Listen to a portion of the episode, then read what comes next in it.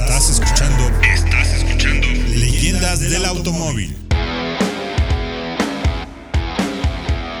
La leyenda del automovilismo estadounidense. Carol Shelby. Pocas personas han influido tanto en el mundo del automovilismo y de las carreras como Carol Shelby, un humilde granjero nacido en Texas que fue capaz de derrotar al mismísimo Enzo Ferrari y que creó algunos de los automóviles más influyentes del siglo XX. A continuación te contaremos todo sobre Carol, mi cuate, la leyenda del automovilismo estadounidense.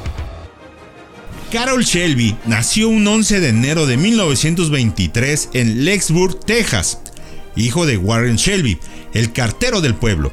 Creció en la zona rural donde vivió hasta los 7 años. La familia de Shelby se mudó a Dallas, donde Carol terminó la secundaria. Posteriormente, se enrola, sirve en la Fuerza Aérea estadounidense durante la Segunda Guerra Mundial siendo instructor de vuelo y piloto de pruebas. Durante ese periodo contrajo matrimonio y tuvo el primero de sus tres hijos. Con sus ahorros adquirió una flota de camiones para embarcarse al negocio del transporte. Curiosamente, su rubro inicial fue el de transporte de basura. Luego de tener cierto éxito, se dedicó al negocio petrolero, donde no le fue muy bien. Nuevamente decidió cambiar de rumbo y se decidió a la crianza de aves para mantenerse. Pero para ese entonces ya se estaba metiendo en el mundo del automovilismo como piloto. La mala fortuna lo siguió también en la crianza de aves, ya que al poco tiempo todas se murieron debido a una enfermedad. Sus primeros vínculos con las competencias lo hizo rápidamente dedicarse a la construcción de estos autos, descubriendo así su verdadera vocación. Dicen que tenía muy poco tiempo entre sus actividades de granjero y de piloto, por lo que en más de una ocasión compitió con la vestimenta del campo. Así se hizo la leyenda del orgulloso piloto granjero.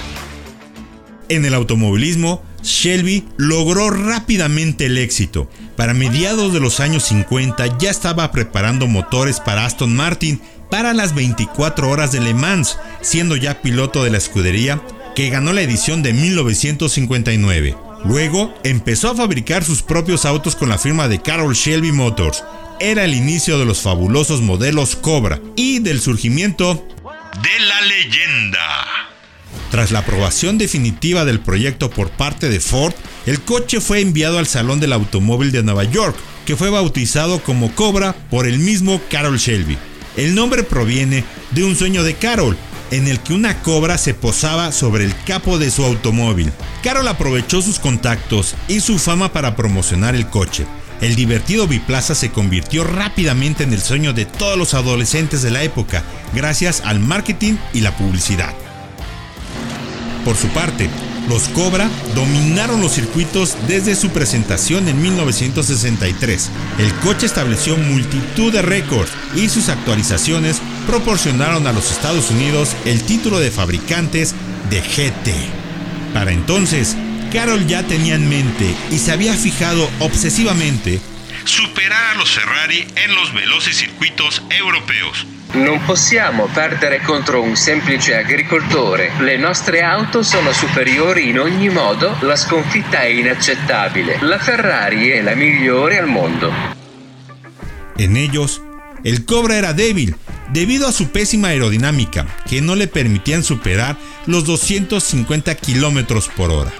Para reducir su resistencia al viento, el equipo de Shelby trabajó en una capota dura surgió el Cobra Coupé, capaz de alcanzar los 295 km por hora. Con este coche compitieron en Daytona frente al Ferrari GTO. Sin embargo, un incendio debido a la caída de gasolina sobre unos frenos ardiendo privó de la gloria al Cobra Coupé a pocas vueltas para el final.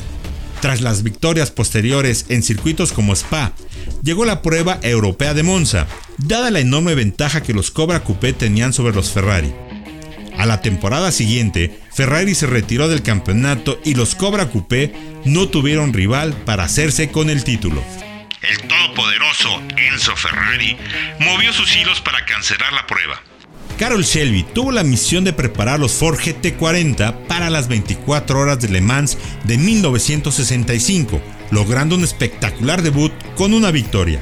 A partir de entonces empezaría un sinfín de éxitos que lo llevó a ser inmortalizado en las versiones más salvajes del Ford Mustang, el Ford Mustang Shelby Cobra. En sus versiones GT350 y GT500 son dos de los modelos más famosos de la marca norteamericana.